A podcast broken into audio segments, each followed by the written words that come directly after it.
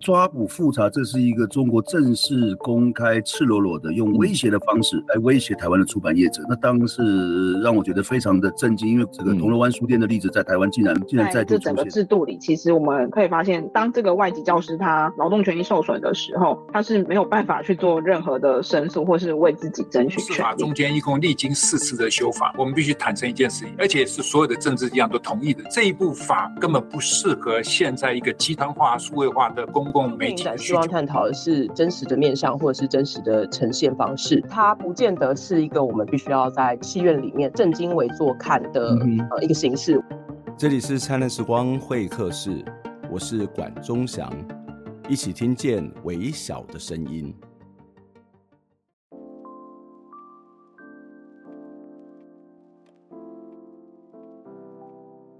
大家好，我是管中祥。在上一集的节目，我们播出了《八尺门》的辩护人导演唐福瑞的专访。导演在节目当中跟我们分享他的创作思考，也告诉我们怎么样讲一个好看又有意义的故事。我想这的确是一部非常棒的大众文本，所以我要再次的推荐给大家。如果你还没有听过上一集的节目，也可以回头收听第四百二十九集的节目哦。我猜听这一集的朋友，应该是有几位延续上周八尺门的辩护人导演的专访接续来听的，非常欢迎这一些新的朋友。灿烂时光会客室每集都会透过人物的专访，跟大家一起来认识在台湾被忽略的重大议题、社会里头的真实故事，希望你会喜欢。这一集的节目要跟大家聊一聊，在三个月前发生在台中捷运的。一个重大的公安意外。今年五月十号，兴富发公司的塔架砸落到台中捷运，造成多位民众受伤，乘客林淑雅当场死亡。这么严重的公安事件，你还记得吗？事情发生到现在已经超过三个月了，真相究竟是什么？相关的人员是否遭到救责惩处？因故死亡的乘客林淑雅是如何掉落到车厢底部，为什么他又会掉落到车厢底部呢？为什么过了五十一分钟他才被发现？更重要的是，未来类似的事件会不会再次发生？七月十号，有三十多个公民团体前往台中事故地点为死者默哀，他们要求台中市政府、中捷公司、劳动部要负起责任，要公开相关资讯。而台中市政府呢，其实也在七月二十五号的时候公布调查报告，但是台湾人权促进会等等的团体却在八月十号召开记者会，在记者会里面，他们批评台中市政府掩盖真相、推卸责任。台中市政府究竟公布了什么样的内容？他说了什么？为什么民间团体要这么说？有什么该公布却没有公布的真相呢？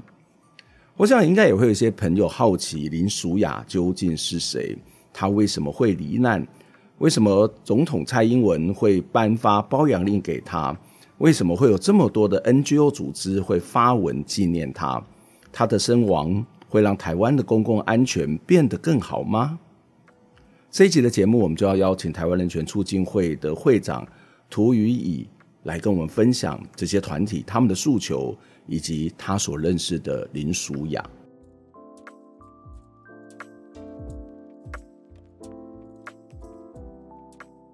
今天在节目当中呢，就跟大家邀请到了台湾人权促进会的会长涂宇以来节目当中跟我们一起来讨论这个议题哦。会长你好，呃，关老师好，各位观众大家好。呃，非常谢谢予以的这个来参加。那我想要先请教一件事情，就是七月十号跟七呃八月八号的时候，你们曾经召开了记者会来。啊，针对这些事情来有一些发言，可不可以稍微简单一下你这两场记者会的内容呢？是，好，是，其实在，在呃七月十号那场记者会哈，其实我们大概呃筹划的时间大概只有呃几个礼拜而已哈。那最主要是说呃关心舒雅，然后同时也是舒雅的好朋友，许多摄影界的朋友们，在呃舒雅呃就是事发后呃满七哈七七四九天之后，我们有了一个很简单的一个讨论。那我们觉得说呃。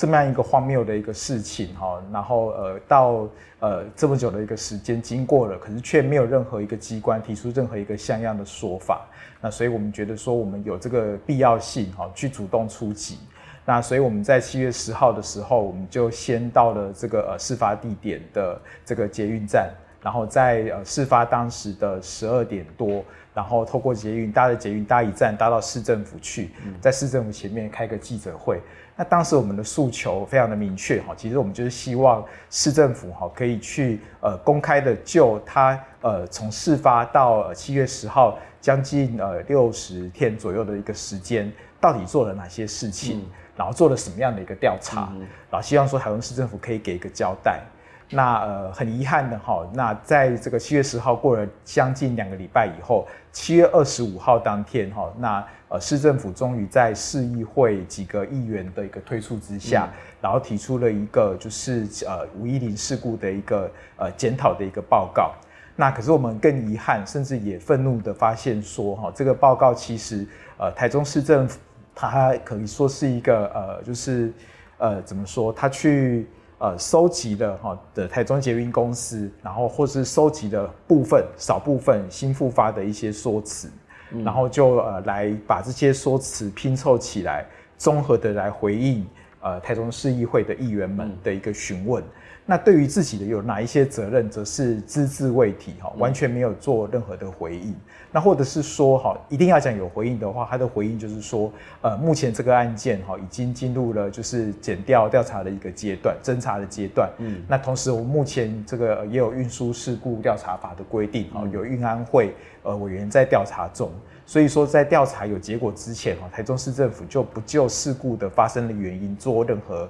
所以你的意思说，他连基本自己的行政上面有没有疏失，有没有他怎么去处理这件事情，也不做回应。是他其实是没有任何的回应，他就只有在他提到的就是说，整件事情可以从交安，呃，交通的交，然后还有就是公共安全，嗯、另外还有就是劳动劳动者的安全这三个面向来加以检讨。他把议员的询问归归类成这三类，嗯哼，然后这三类相关的问题呢，他都把它给呃轻描淡写的写成说，这个哪个部分是由中介该负责，嗯、哪个部分是应该由呃新复发或者是由新复发所委任的这个包商来做负责，这样子。那那他们要各自负责什么？有有讲吗？呃，就没有非常明确的，就是说谁要负责哪个大项，但是项目大项里面的细目是不清楚的。是，是他大概就只有去呃把这个法规相关的规定给给陈述出来哈，嗯、比方说呃有塔吊工程的时候，那要做这个交通维护的这个计划，那这个计划的提出应该是要由承包商负责提出，提出给交通局，那交通局再转给中捷。嗯，这个就是他回应的责任的一个方式。刚刚讲的是一个举例的说明，所以我们可以看到说，就是呃，对于说呃塔吊的这个安全性的维护，台中市政府似乎就认为说，哎，依照这个规定，这个是由包商、交通局还有中介要负责，而交通局他要做的事情就只是转，把这个报告从包商的手上转到就是台中捷运公司的手上而已。嗯、那对于我市政府本身或是交通局，其实就。他也没有写说我没有责任，但是他当然也没有说我任何的责任这样子。嗯嗯，嗯，所以你们对这些这个报告事实上是有一些意见，我们待会再来继续谈这个报告。不过你刚刚提到的是说他们连自己有哪些行政疏失并没有明确的指出来，但是他分分门别类的说啊哪个事项是归谁要去管理，谁要去处理。那那些其他相关单位会不会做出这些？更进一步的报告，其实我们也不确定，也不知道。对，没错，他大概就只说要依照法规的规定，嗯、那这些各自相关的机关或者是相关的呃厂商该负什么样的一个、嗯、呃法律有怎样的一个规定，嗯、大概就这样子而已。嗯嗯，对。那这件事情到目前为止，有人受到惩处吗？不管他是行政责任、法律责任，或是政治责任，有人因为这件事情受到什么样的惩处吗？或者是说，这个事件发生的当下一直到现在，你们觉得在整个处理的程序上面，先。不谈这个调查报告，在这个过程里面有什么样的瑕疵，或是有什么不足的地方？是，呃，我们其实觉得最大的瑕疵应该是在于说，就是固然这个案件呃进入了检调的阶段，固然这个案件由运安会哈来做呃交通事故运输安全的一个调查，但是这不代表说就是市政府可以在行政责任的追究上面就可以先。躺在那一边睡觉。嗯，对，那不能够说就是呃，因为毕竟对于检调来讲，他们追究的就是刑事责任。嗯哼，那刑事责任的话，呃，其实我我很坦白说，其实我也是一个呃。过去也曾经是一个律师。如果从法律的角度来看的话，这其实是非常简单的案件。嗯、这当然包商会有他的责任。对。那但是我们不不能够因为说这件事情最后包商要去负责，所以就说好，那等到包商正式的责任出来之前，我们可以不去谈市政府行政端有什么该做的事情。嗯。我觉得这样子的一个呃，就是论述的一个方式，其实是在推脱。嗯。对，他并没有去真正去面对自己该有的问题。嗯。那刚刚主持人提到的是说，就是目前有没有任何人付出任何的责任？嗯、那就我个人目前所知，至少在呃行政责任或法律责任上哦，所谓公务员的行政责任，可能就是惩戒或是惩处啊，是没有没有任何的公务员因此而受到惩戒或惩处的一个要求。嗯、那呃顶多可以说的就是说政治责任的问题，因为我们看到说中捷的董事长有换人，嗯、那中捷的总经理啊，如果这个呃我没有记错的话。呃，也有这个讨论换人的一个声浪，嗯嗯、对，那所以说大概顶多就是说，在把责任呢，对于台湾市政府来讲，就认为说这个是你中捷公司应该要负责的。那他的负责的方式就是，呃，我的人选要重新做一个检讨，嗯，也就是说，他似乎认为说我我的责任目前为止就只有到呃终结的呃就是经营管理的人选的选任监督上，我可能有我该要去。去做的更好的一些地方，对于台中市政府来讲，他可能是这么想。但但是对台中市政府也会不会，其实我的调查报告都还没有完整的做出来，我怎么知道我要负什么样行政责任？是，其实这个问题就变成说有一点就是呃，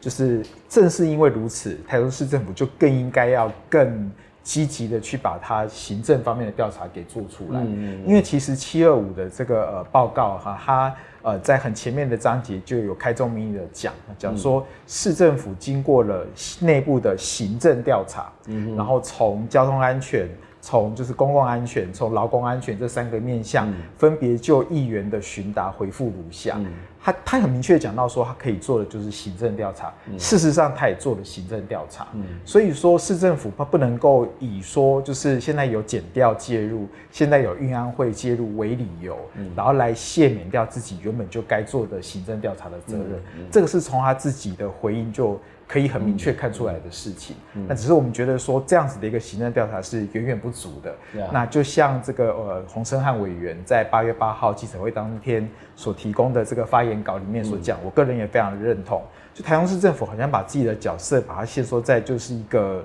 总机，嗯，啊，就是现在这个民团，嗯、现在就是呃。呃，有这个呃，市议员有要求说，我们台中市政府要做调查。嗯、好，那我作为一个总机，我就转借给不同的单位了。交通局说一说话，然后中捷说一说话，嗯、然后新复发，你是不是该表示些什么之类的这样子？对，那对于自己该负的这个责任，就包括说这个法律以及自治地方自治条例的一个执行有没有问题，或者是说，如果执行真的那么完美没有问题的话，那难道规范上没有该去检讨的地方吗？就是比较立法的层次没有该去检讨的地方吗？那台中市政府针对这件事情都没有做，那我觉得这个其实是就算这个运安会的报告也好。检调的这个呃侦查也好，在进行中，也都不妨害、不排除台中市政府就这个部分来进行检讨，嗯，才对啊。嗯、啊，那可是他却完全都没有做相关的一个呃，就是对我们的诉求任何的回应。这也是为什么后来我们在八月八号有第二次记者会最主要的缘由。嗯，另外一个在这个报告里面，我很好奇的是，就是呃，淑雅，因为这件事情毕竟是出了人命。那这个人命当然不是只有刑事的责任，我们刚刚讨论起来也有所谓行政的责任。我很好奇的是这一件事情，就是舒雅。掉落到这个呃这个车轨那边，然后到了五十一分钟之后才被发现。里面有提到为什么会发生这样的事情，我想这个大家都非常非常好奇啊。不不论不论是我们是不是他的朋友，我想说一般人讲说，哦天哪，怎么会发生？难难道都没有人知道？那没有人去看到有人掉下去吗？看到掉下去没有马上去把他救起来吗？有有提到这件事情吗？那你一直提到说这个报告里面是避重就轻，甚至是卸责。你自己认为，或者你们认为这个报告里面有哪些是该说而未说的呢？是，呃，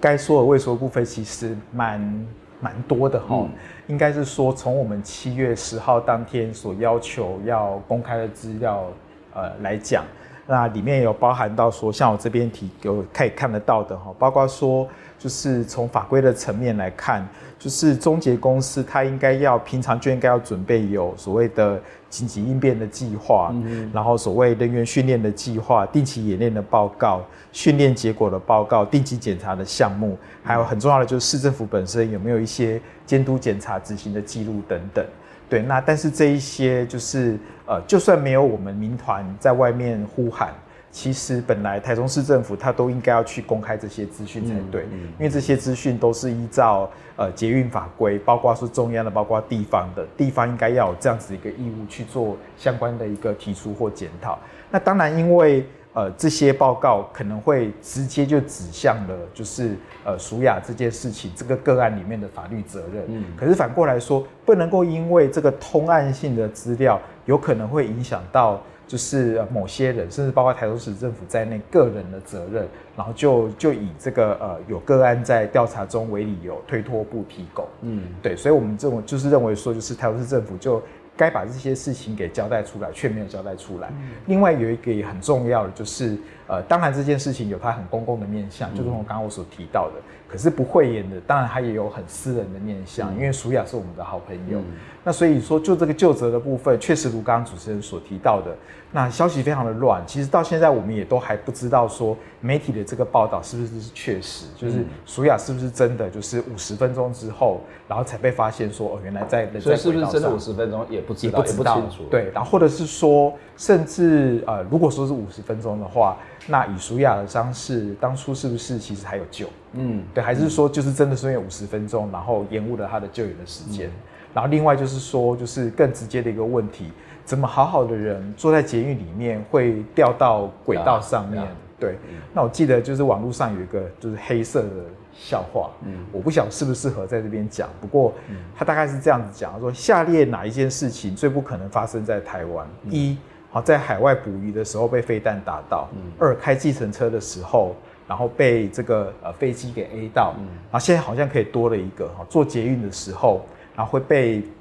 这个上面工程的这个吊臂给震出车外，嗯、对，那我的意思就是说，像苏雅这个事情，那呃当时坐在捷运坐在那个车厢的那一节车厢的旅客有好几有十个以上，嗯、那为什么就唯独苏雅会被在轨道上发现，嗯、其他的并没有这个情形？嗯，到底有没有录到这样子的一个画面？嗯、那其实我针对这个问题，我有特别去注意台中市政府七月二十五号所提出来的报告。嗯那台中市政府的言下之意是说，应该是说终结，他转接转介终结的报告，终结的报告里面是说，就是他能够提供的画面都已经提供给减掉或运安会了。嗯，对，那也就是说，他也有提到说，就是事故当时的录影画面也已经透过媒体播送，嗯、也就是说，呃，言下之意似乎是说，我们能够看到的画面确实就是这样。嗯、那我们其实没有从那些画面里面能够特定出来当时。在第一节车厢里面惊慌失措的乘客们，哪一个是淑雅？其实我们没有任何一个朋友能够找出来说哪一个是淑雅这样子。嗯、对，那所以是不是很有可能淑雅她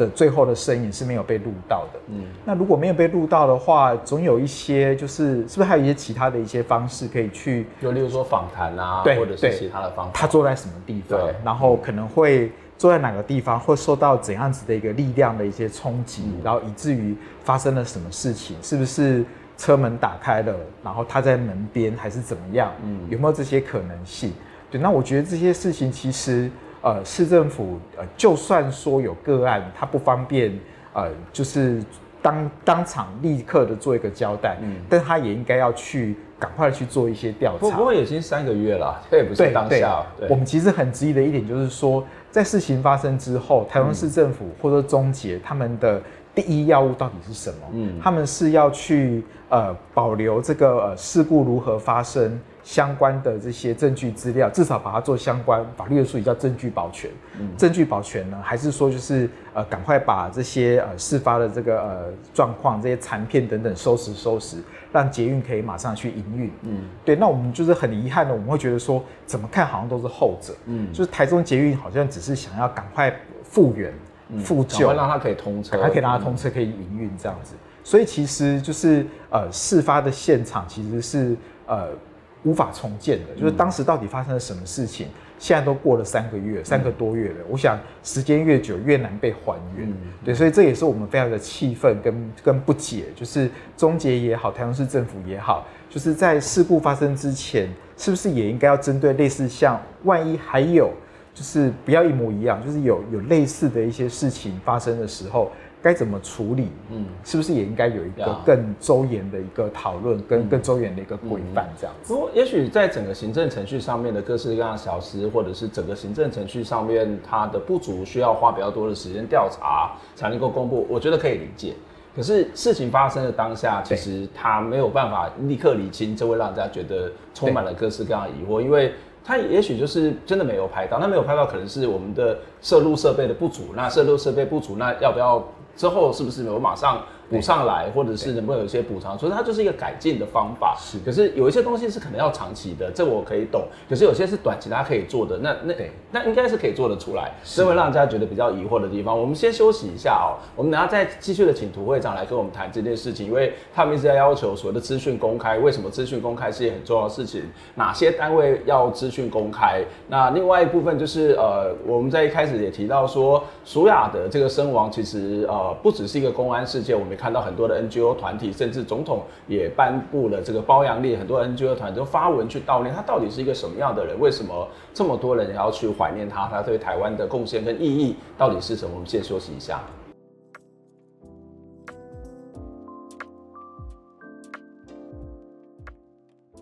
我跟苏雅认识大概快二十年，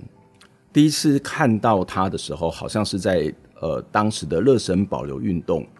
后来，在许多的社会运动场合，经常看到苏亚温柔但是坚定的身影。我会谈这题，不只是因为我是苏亚的朋友，我其实更希望公开的资讯应该要公开，该负责的单位应该要负责。人会死，但是不能死得不明不白。就像这些团体的诉求，他们说我们不能就这样算了，我们应该要从苏亚的牺牲得到教训。并且要让社会变得更好。政府资讯不公开，反而会让很多人对这个案子有许许多多的疑问。例如，在节目当中，涂会长他就质疑苏亚是不是真的在五十一分钟之后才被发现在车底的？如果是当时苏亚的伤势如何，是不是还有机会救他呢？还是说这五十一分钟延误了救援他的时间？涂会长他还说。更让人疑惑的是，怎么好好的一个人坐在捷运车厢里会掉在轨道上？在下段的节目当中，涂于颖不止会跟我们讨论为什么资讯公开对民主社会是那么的重要，他也会分享他对林淑雅的印象。林淑雅是谁？为什么会罹难？蔡总统为什么要颁发褒扬令给他？他的身亡会让台湾的公共安全变得更好吗？在进涂会长的访问之前，一样很欢迎大家能够透过捐款的方式来支持我们。透过民众的捐款，才能够让我们走得更远、更好，做更多、更好、更深入的报道，一起听见微小的声音。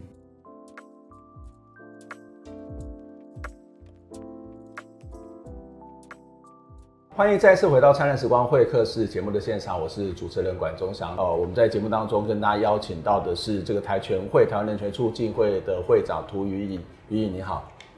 管老师你好，各位观众大家好。谢谢于颖刚刚在前半段的节目当中也跟我们做了一些说明跟解释这些公民团体的一些看法哦。那我们当然在上段节目当中也看到，我们看到很多的这个呃公民团体期待应该要就责的部分，应该要真相的部分，其实并没有很清楚。那当然呃，公民团体也提到一个非常重要的一个概念，就是呃这个要资讯公开哦。你为什么一直在强调政府要资讯公开？要公开哪些东西？哪些单位应该要公开什么样的资讯呢？是。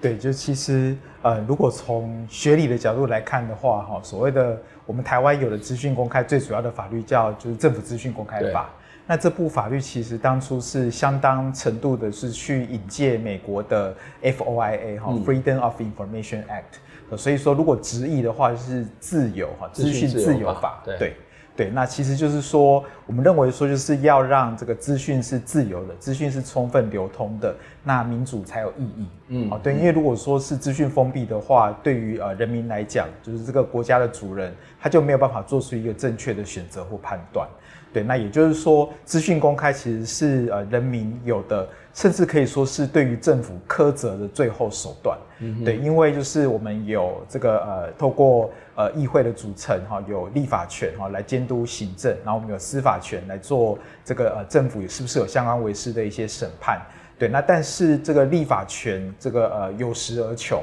对，因为就是呃不可能所有的事情都能够呃被完整的被立法委员所掌握，就算立法委员掌握了，也可能会有所谓的呃立法部门的失灵甚至怠惰的问题。那所以对于公民社会来讲，哈，要去监督政府，除了说透过者选出议员、选出立法委员，然后来监督以外，很重要的一个方式就是去请求政府来公开相关的资讯。嗯对，那呃，我们其实依照现在的规定，哈，政府资讯公开法，它把呃要公开的资讯分成，可以说分成两类，哈，一个是应公开，也就是说政府没有裁量的空间，哈，它就是只要符合这个规定就要公开。那哪些资讯是应公开的，哈？那除了说一些很基本的，像是这个机关的位置、联络方式以外，嗯、那另外呢，就是呃，可能大家比较比较跟我们这个案子比较关有相关，然后大家比较关心的就是。如果说是涉及到就是政府机关上级对下级或长官对属官的一些就是一些指令，嗯，对他呃，如果说用法律的术语的话，就是所谓的行政规则，特别是解释性、裁量性的这些行政规则。有义务要公开，政府不能够裁量说我不公开。哦，对，那除了这个以外，当然还有所谓的得公开的政府资讯。哦，那这个就是由人民去向政府申请。嗯，那呃，依照政府资讯公开法十八条的规定，哈，其实这些所谓的得公开的政府资讯，它也是要以。公开为原则，以不公开为例外。也就是说，如果说政府要不公开的话，它必须是要符合法定哈，就是十八条第一项所定的那一些，就是豁免公开的事由哈。嗯、比方说，如果公开的会会不利于犯罪的侦查，好，如果说公开的会不利于就是行政内部意见的形成，或者说不利于隐私权，或者说国家机密等等这类的因素，才能够做不公开。对，那所以我们认为说像。呃，暑假的这件事情哈，这个我们很遗憾的是说，台中市政府作为就是呃事发地的主管机关，嗯、然后他呃到他现在已经是三个月了哈，都没有提出一个像样的解释或说明。嗯那所以对民团来讲，很自然而然想到的问题就是说，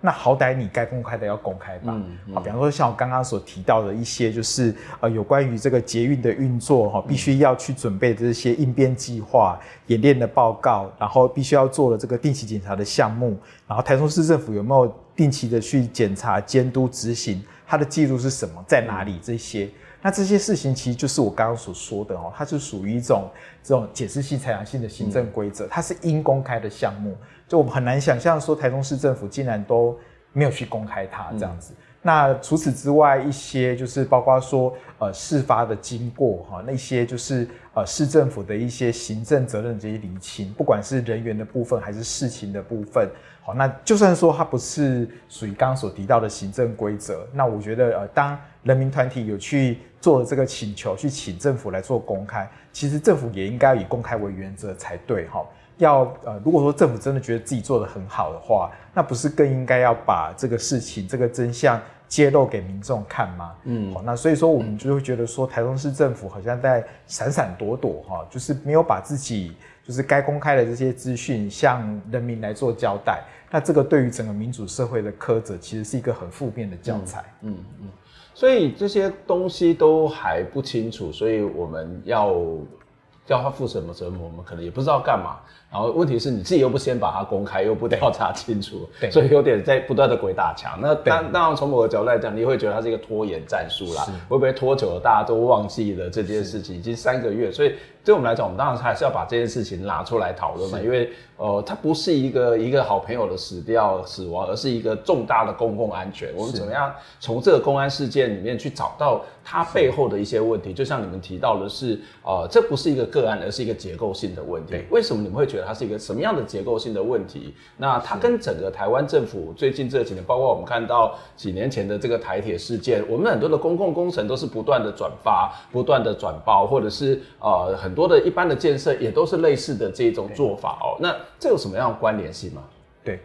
当然有哈，就是呃，我们如果从公部门的这个角度来看的话，那台中捷运很明显的是，就是台中市政府要提供给台中市民，或说就是潜在的任何到台中去游玩的游客、国民。甚至外国人的一个很重要的给付的行政，嗯，那他推动这样子的一个行政，他的做法是由台中市政府百分之百持股成立的台中捷运公司哈来负责营运，嗯，对，那这个地方其实就有一点就是把责任给给转出去或分散出去了，好，因为如果说呃依照我们这个呃完全依照我们国家赔偿法相关的规定的话，那呃呃就是台中市政府它并不会。针对就是这一次的这个违失，特别是台中捷运，如果台中捷运公司有一些违失，包括说像我们看到的，是不是在这个呃吊臂掉下来了以后，然后可能还有大概将近一分钟左右的回应时间，可是却没有好好的去回应这件事情。对，那如果说有违失的话，依照我们法律的这个推理或法律的逻辑。它也是台中捷运公司的责任，对，而不会是台中市政府的责任。嗯嗯、原因是因为说，台中市政府已经成立了一个公营事业，嗯、这个公营事业就叫做呃台中捷运公司。所以说，这个是台中捷运公司必须是要去对罹难者或者说受伤者来负民事责任的问题。嗯嗯、那国家责任就就此就切割掉了。嗯，嗯对。那所以这个地方其实就这个公司是政府百分之百持股。对，它的一个 荒谬的地方就在于说它是百分之百持股。嗯、那所以我们要不要接受说这个说辞，说就是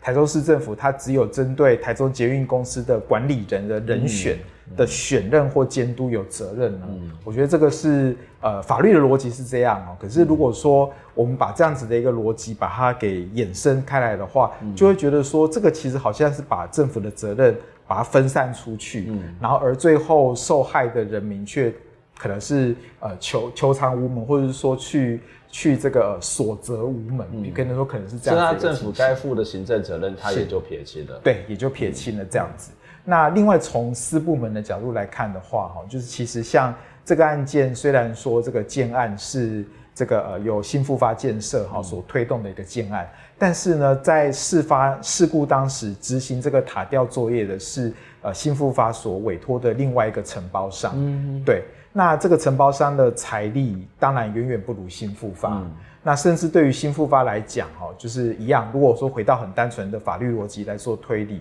那实际上发生这个损害来执行这个吊臂的，好，有构成所谓的刑法上的过失，甚至是未必故意的责任的，嗯、一定是这个承包商，对，甚至是这个承包商的这个基层的员工，对，对。那新复发可以责任就完全推得一干二净。甚至像包括刚刚有提到的，就是台中市政府所提的那个七月二十五号的这个检讨报告里面，他也有提到说，就是如果要做这个吊臂工程，而这个吊臂工程的施作地点是在捷运周边，构成所谓的这个呃限建范围、限建地点的话，那呃对于这个呃就是新建的厂商来讲，他必须要提出相关的交通维护、交通管理的计划。那这个交维或交管的计划呢，是由承商提出，嗯，还不是由新复发，是由承包商提出。嗯、对，那所以这个也可以看出来说，就是不管是公部门也好，私部门也罢，好，那我们的政府或者说我们的整个法律体系的做事情，好像都是把责任给分散出去，嗯、往外推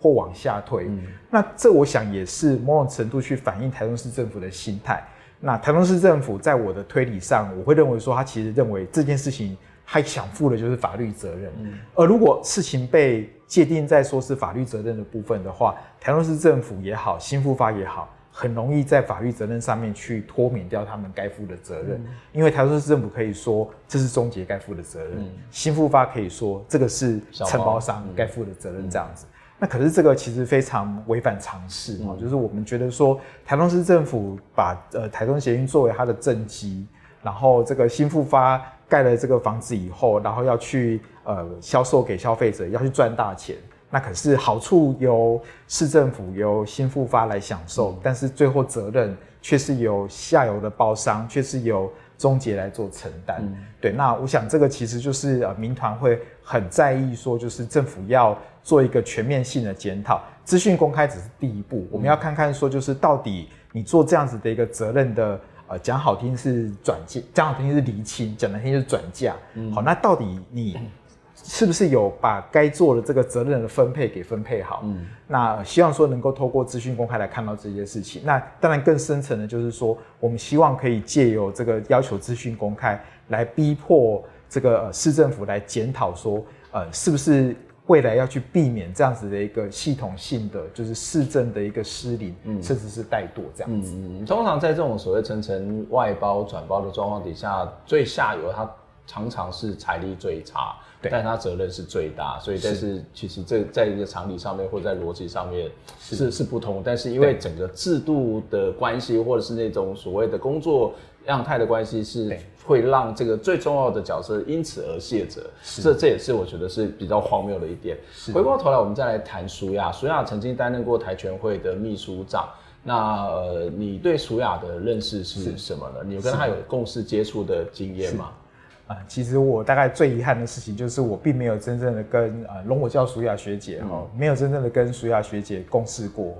那、呃、其实应该是说，舒雅学姐之于我就像是偶像跟小粉丝一样，嗯、对，她大概长我五届或六届哦。那我记得我当初就是在呃硕士班第一个听到的像样的学术报告，正式的学术报告的发表人，刚好就是林淑雅博士、林淑雅学姐哈。那对我来讲非常的震撼哦，因为就是呃，明明每个字我都看得懂，然后相关的概念我也都听过，我也都学过，可是我却不知道说哦，原来可以这样子来分析事情。嗯嗯嗯。对，那呃，就是作为一个法律人，甚至是在学界服务的一个法律人，那我总是觉得说，就是呃，法律人常常就是呃，怎么说，会有很多人很喜欢去做一些名词堆砌。好，就是透过一些法律的名词、法律的概念的一些推演，然后去构筑那个学术的高墙。好像说我们念法律就特别厉害，讲出这些名词，你们非法律人不会懂这样子。这是法律人的通病或法律人的坏习惯。但是这一些舒雅在舒雅身上是完全没有，对，而且是刚好相反。嗯，然后舒亚学姐总是可以用就是。最平易近人的语言，然后去描述非常深刻的、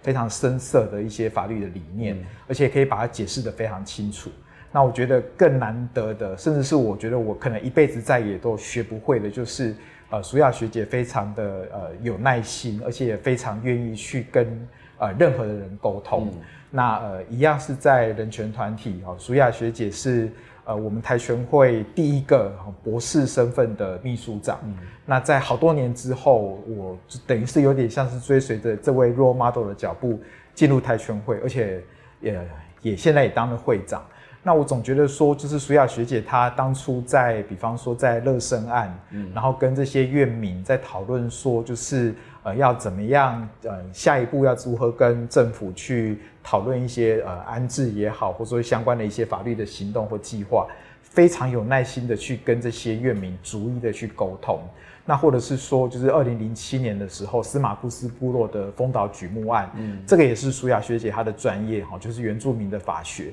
他也是非常有耐心的去跟部落的这些群众去呃去讲述相关的这些法律的概念。然后我们现在想到的是说要做所谓的文化抗辩。那文化抗辩的话，那当然要非常的去呃清楚，要能够把原民好对于说这种自然资源的这个利用的一个想法，把它完整的爬梳盘点出来。在学理上可能就是短短的两三句话就带过了。那可是舒亚学姐她可以就是非常的认真的去呃去探访，去去呃询问许多部落的青年也好。耆老也好，就对于说捡拾漂流木、捡拾这个呃树木的这样子一个自然资源的一个情况，对于泰雅族的原民而言有什么意义？非常清楚的去能够把相关的脉络给爬梳出来。那我自己后来博士论文也是写原住民相关的议题。那我觉得这些事情是我我永远的一个榜样哦，嗯，就是要去好好的做沟通，然后呃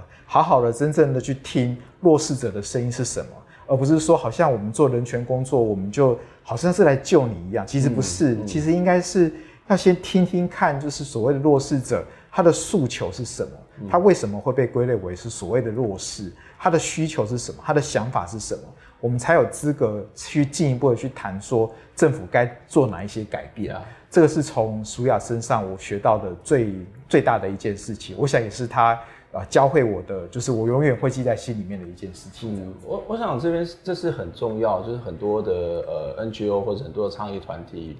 都会有一腔的热血，然后我要来去帮你，我要去拯救你。在某种程度上面也是某种复制的由上而下的，或是某种的精英的思维。可是舒雅就像你刚刚提到，他是一个善于沟通、善于去了解、善于去知道别人的需求，然后怎么样跟他一起来做事情的这样一个人，甚至我们一起来去对抗那个权权威，去解决这个问题。我觉得这是舒雅一个非常温柔而且善于倾听的一个特色。特性，我我我认识他，事实上是在乐神，呃，应该比较多一点的接触。后来也有一些原民的这些场合当中，也会有一些接触。当然也知道他是台球会的呃秘书长。那其实我后来因为他的这个过世，我看到很多的 NGO 团体就一直在发。我想说，我天哪，那舒雅就我所认识的，原来就只有那么一点点。他有这么多参与了这么多的这些不同的社运议题、社运的组织，或者是这种关怀哦。他他他为什么会有这么多的 NGO 团体会去发文去悼念他？对，呃，他跟这些 NGO 团体的关系又是什么呢？对，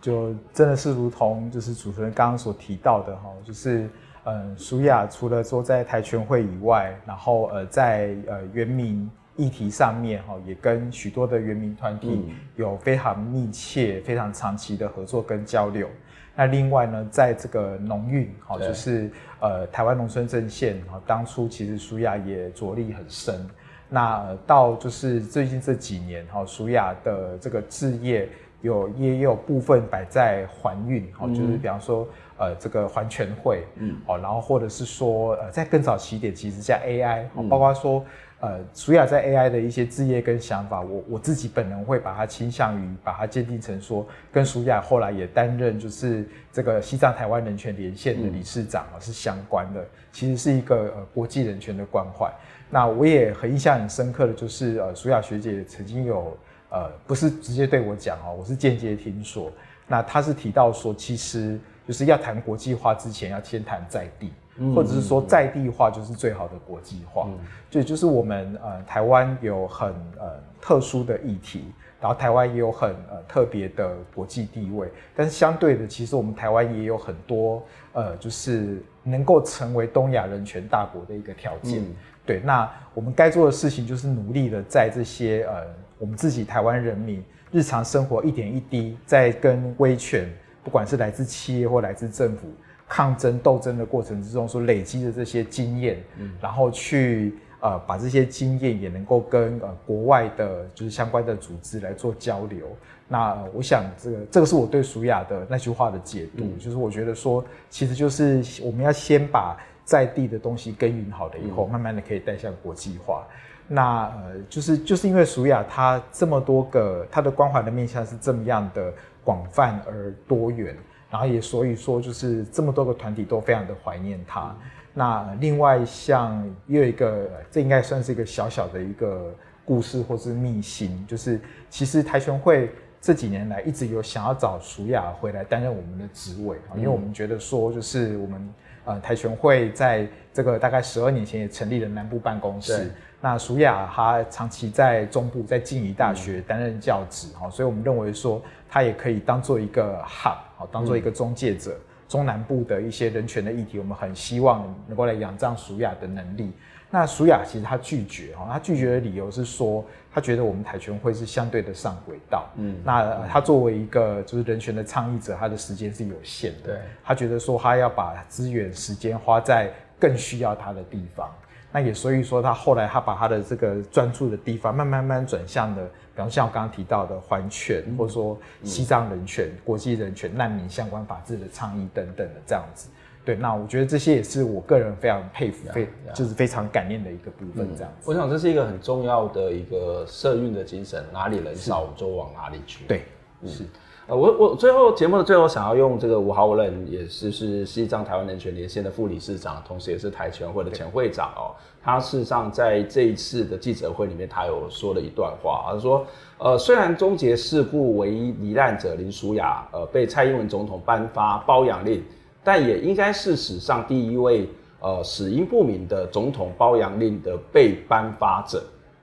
这个是 吴浩仁惯有的一个幽默哈。那呃。吴浩仁他就逐步的去对逐条的去对照了这个包养条例的第二条各项的要件是什么样的人他才能够得到包养令？他说，除了第十一款其他之外，哦，呃，看不出呃这个淑雅为什么要被包养。他说，呃，除非是第五款的冒险泛滥、忠贞不拔、壮烈成人。是对，我想应该透过这件事情，让我们更多的反省，更多的反思，更多的去呃把这个问题找出来。好，我想这不是一个朋友的关系，而是一个公共安全的关系，很公共安全的一个必要的责任。今天非常谢谢我们会长来跟我们做分享，也希望我们能够持续的关心这个问题，不要忘了他。是，我们下次再会。